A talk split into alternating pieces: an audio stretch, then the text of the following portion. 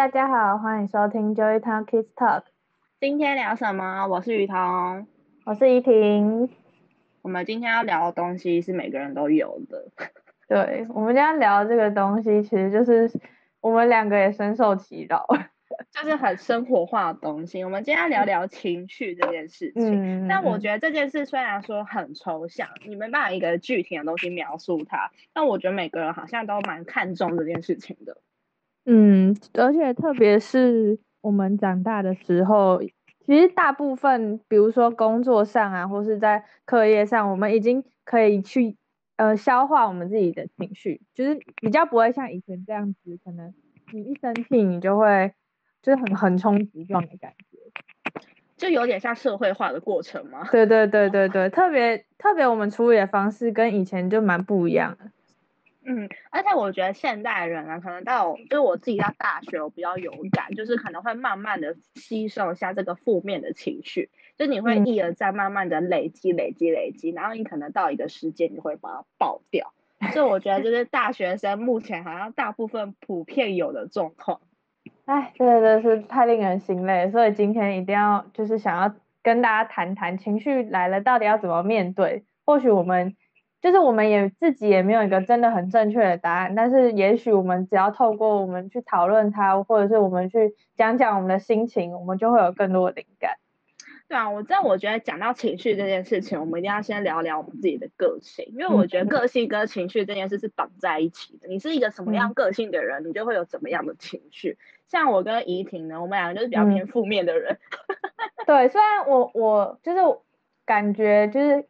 如果要说比较负面的人，应该是简雨桐比较负面，就是我通常会比较就是以一个乐观，然后看起来很乐观或者看起来很正面积极的态度去表现出来，但其实通常就是遇到嗯不好的事情的时候，我也是想想到最糟的结果这样。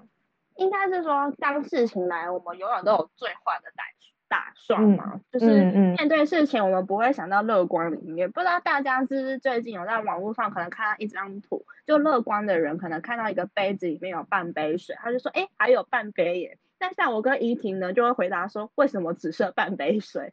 就然后偏负面的水喝掉了。对啊，而且我觉得大部分就是因为我们今天没有一个乐观的人可以跟我们一起做比较，所以今天就是要聊聊我们两个个性是比较偏于就是。面对事情来了，我们会想到最坏的打算，但是其实我们不是说一定要做到这件事情，我们就会觉得 OK。我们是有一个先有个建设，我们自己先有个心理建设，等到事情真的变那么糟糕的时候，我们不会怎么样，应该是这么说。对，就是预设一个心理，就想说反正到时候就会那么惨了，所以应该还不会比那个更惨吧。对，就是你先给自己一个最惨的底线，然后不要碰到它，你好像都没事。嗯、而且我觉得这换句话说，这某方面是你不信任你自己，就是对于你，嗯、你可能不信任所有的事情都是在你这边都是美好的。对对对，就是会对自己有点怀疑啦。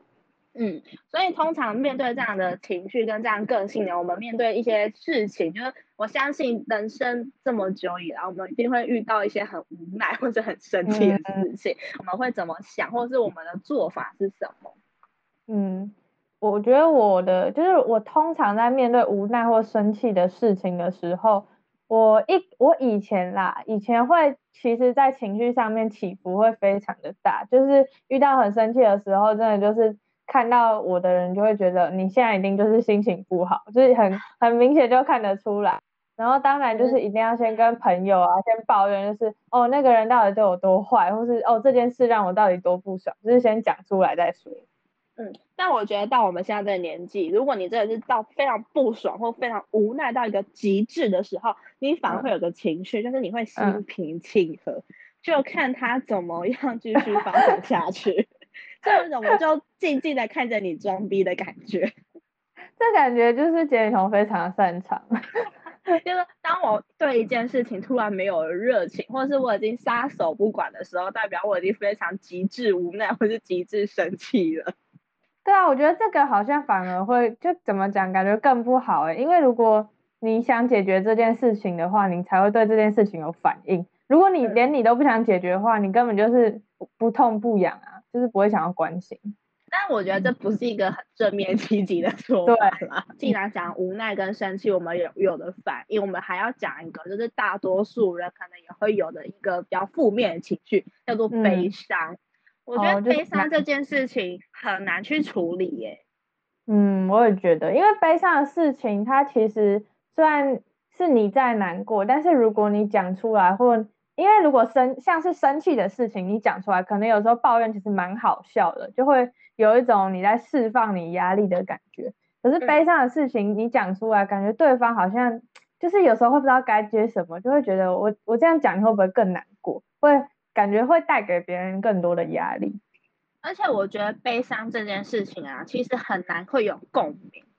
嗯，就是生气的话，我觉得大部分生气的点可能就是遇到别人很雷啊，或是遇到一些就是怎么样吵架，嗯、我觉得大家听起来都会知道哦，我知道你在生气什么。但是悲伤这件事，我觉得是比较偏私事，嗯、就是比较难让人会觉得说啊，怎么会这样？除非真的是遇到一些什么重大灾害，对，所以才会觉得，因为对方没有经历过你经历过的事，所以他当然就是没有办法百分之百去理解你在难过什么，所以就会有一种心态，就是觉得如果我要讲出这件事情，我好像要先心平气和的讲，不可以让别人觉得我现在很难过。嗯那你会不会就是有时候会有那种很莫名的低潮期？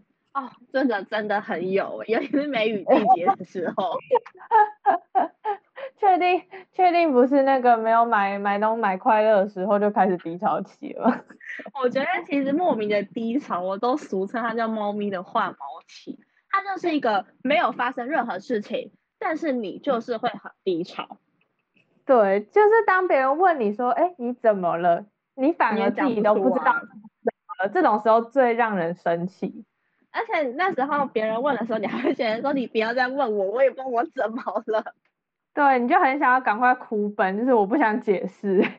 对啊，这些莫名的低潮，其实我觉得都来的很莫名其妙。但我自己有发现啦，嗯、我这种时候大部分就是开学前啦、梅雨季呀、啊，我觉得这个时候我真的很容易有莫名的低潮期。开学症候群就会让人觉得心好累，我不想看到学校，不想看到任何人，我只想要跟我自己相处。对啊，我不想要与人沟通。我觉得这些低潮期可能大多数是在我们疲倦某些事情，就是对于生活，你可能每天都一如既往的在做些什么，然后你做久了，你就会觉得很疲乏，然后就会有低潮期。对，我觉得你在重复做一件事情的时候，你也会变得会想很多，因为这件事情对你来说已经太习惯或太熟悉了。反而就是你在做的时候，你会乱胡思乱想，然后就会觉得我这件事，我做这件事的意义是什么？然后我做了又可以怎么样？然后就会啊想东想西，然后最后就进入一个低潮期。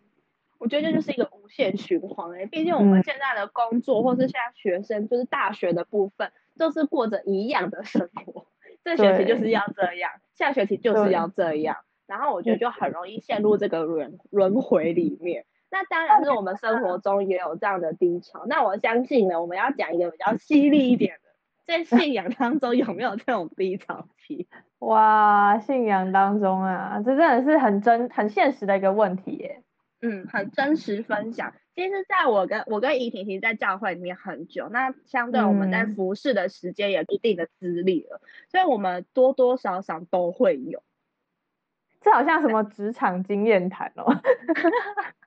就是把时间拉长的话，你你不会说什么我这一路过来都非常的快乐，非常的喜乐，绝对不可能。对，就是有有笑也有哭啦，就这样讲。而且我觉得那个信仰的低潮反而是一个很，就是会有一个新的领域诶，因为你不是只有对人会有低潮期，你对神也会有低潮的部分。对，就是因为信仰对我们来说还是感觉是一个比较，嗯、呃，就是你需要遵从它。通常我们在面对事情的时候，我们通常都是情绪在前面，我们没有办法，就是遇到我们觉得我们不喜欢的事情的时候，我们第一个就是遵从它。嗯，我觉得他就是有一种肃然起敬的感觉，那种对，就是神圣到不可冒犯的领域。嗯，会有一点包袱吧，就会觉得，嗯，我都已经服侍这么久，或是我都已经认识神那么久了，为什么我还可以这么不满？嗯，而且我觉得对神的那个失落啊，可能有些时候是来自于我们生活上的投影，就是我觉得我们生活中如果找不到一个可以怪人的对象，我们就会去怪神。我们听起来也太太不 OK 了吧？我们就是只想怪神。但我觉得多多大家多多少少都有做过这件事吧，请基督徒们，你们一定有。一定要的，我们又要拖别人下水了。对啊，所以我觉得这样的情绪反而会让我们更加的困惑，就是为什么会有这些低潮期？而且我觉得服侍这件事情，我们不是走自己的服侍，我们是一个团队在服侍，所以其实那个人跟人之间还是会有一点摩擦的部分。可能大多数的时候，其实，在教会我们都蛮愿意就会面对这些情绪，就是要讲把这件事讲开，因为毕竟服侍是要长久。大家一起做的事情，但我觉得就是在这样的环境里面，会让我们更懂得要去和好这件事情。哎、嗯，我觉得这件事情真的很棒。嗯、就是对于和好，我觉得现代人可能如果跟人吵架撕破脸那一种，真的就是打死不相往来。但是我觉得在教会真的很难这样，而且教会的圈子就是这么小，你跟谁不合，一下就看得出来了。真的很小，完全没有可以逃掉的空间。而且我觉得服侍中的那种有也有一个社会化的过程，哦，深深感受社会化。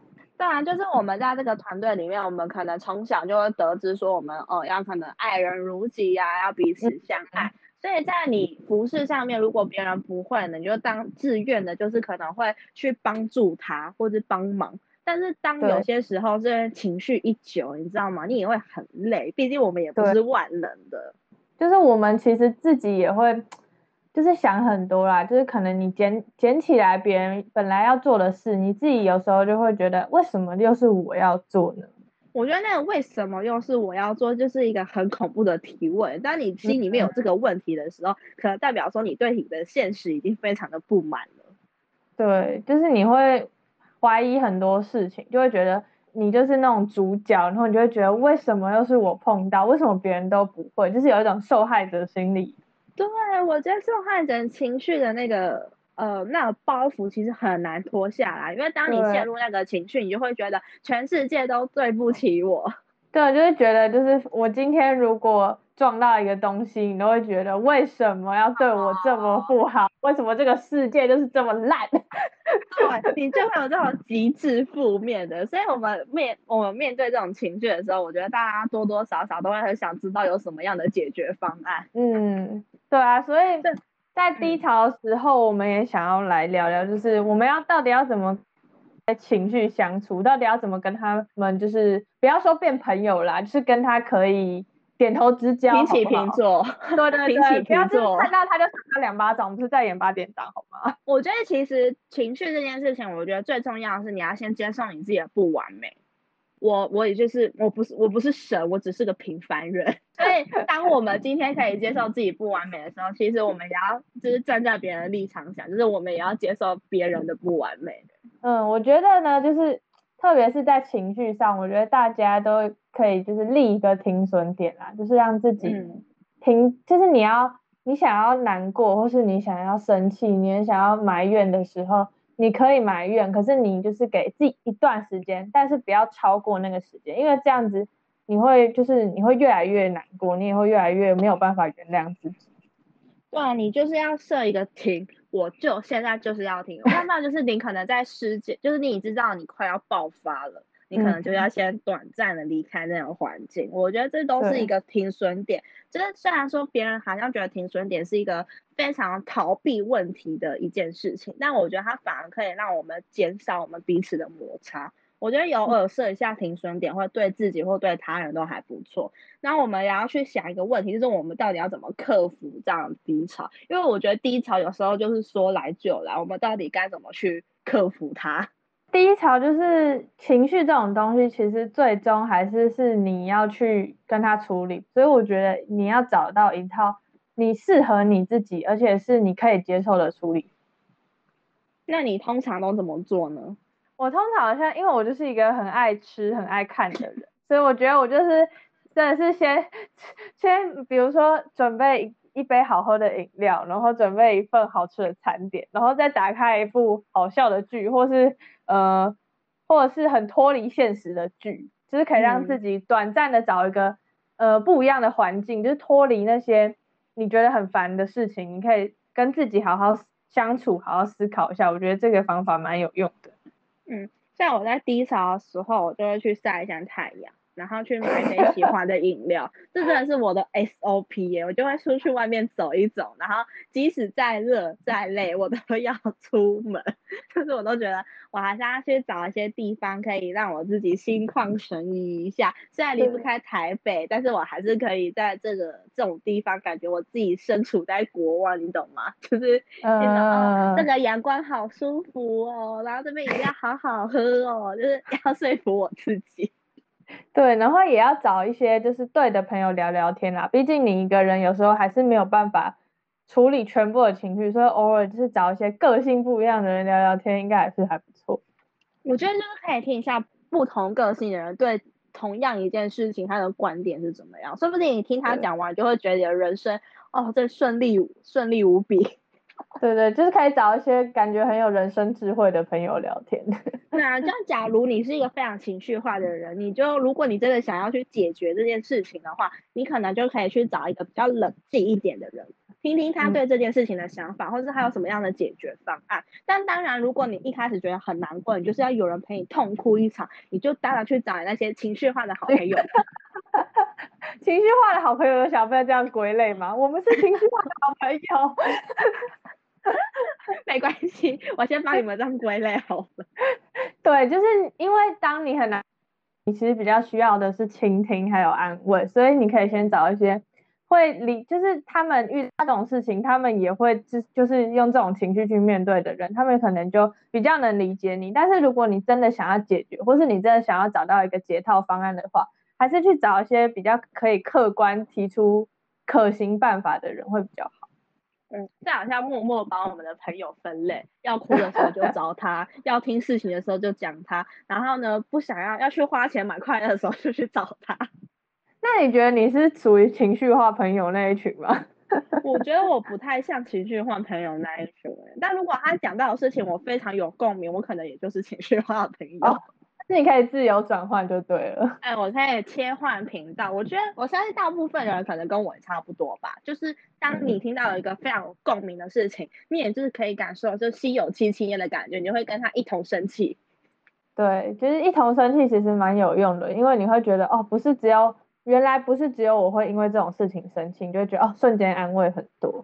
嗯。但我还还要讲一种方法，听起来很像在夜配教会，但是其实没有，就真的就是听诗歌，听诗歌真的很有用，特别就是就是你想想嘛，假如你是失恋，也就像我们失恋一样，我们也是要去 KTV 唱一些什么分手快乐，就会觉得天哪，会治愈哦，是一样的意思啊。对啊，就是大部分人听，因为我觉得诗歌这件事情呢，就是它每一首歌。就是写的词啊，或者是怎么样的曲，我觉得他都对不同的人说话。嗯嗯嗯，他会就是你在听歌的时候，你就会觉得很像在，就是跟也是跟朋友聊天的感觉，就好像他会回应你，或是他可以理解你。就是听到一首适合自己的诗歌，也是很重要的一件事。嗯，然后再来就是就是万年不变的变那个解决方法就是祷告这件事情，这是万年不变嘞，就像健保卡一样，万年不变 啊，挂号费两百，随时可以来看诊哦。对啊，他不用，他还不用付钱，你知道吗？对，你想讲就讲。就祷告这件事情，我觉得其实大家都觉得有些时候好像听起来很神棍，但其实我觉得它也是一个抒发的管道。嗯、毕竟你有时候你朋友就是没办法听你讲话，你就去找一个不会吵你，但是他可以听你讲话的人，就是我们的上帝。对，就是上帝，他怎么可能会嫌你烦呢？毕竟在生气的时候，你也不会仔细听上帝在讲什么，你就祷告你的啊。我觉得就是早上帝，其实都对我们来讲是一个蛮有用的方法。毕竟你就是需要一个说方管道。那如果有现实的人也可以啦，但是我觉得我们上帝也是蛮想知道我们在干嘛的。但我觉得你也不要每次发生这样事都找他，要不然他永远更新到下子就是你不是上礼拜才难过，为什么你这礼拜又在抱怨？我们还是要讲点开心的事情给他，好不好？要不然觉得我们的人生很无望。对，就是有感恩的事或是有美好的事都可以分享，就是不要只只分享你的负面压力。嗯。而且我觉得还有一个方法，其实还蛮有用，就是短暂脱离，就是令你生气或令你悲伤的环境。对，要先安静一下自己啊，因为是真的心情很不好的时候，其实很很冲动，就是你做什么事情你会后悔，你都不晓得。嗯，所以我觉得偶尔有些时候逃避啊是蛮有用的方法，但是你当然不可能一直逃逃避这件事情。对，最终还是要走出走出门来面对的。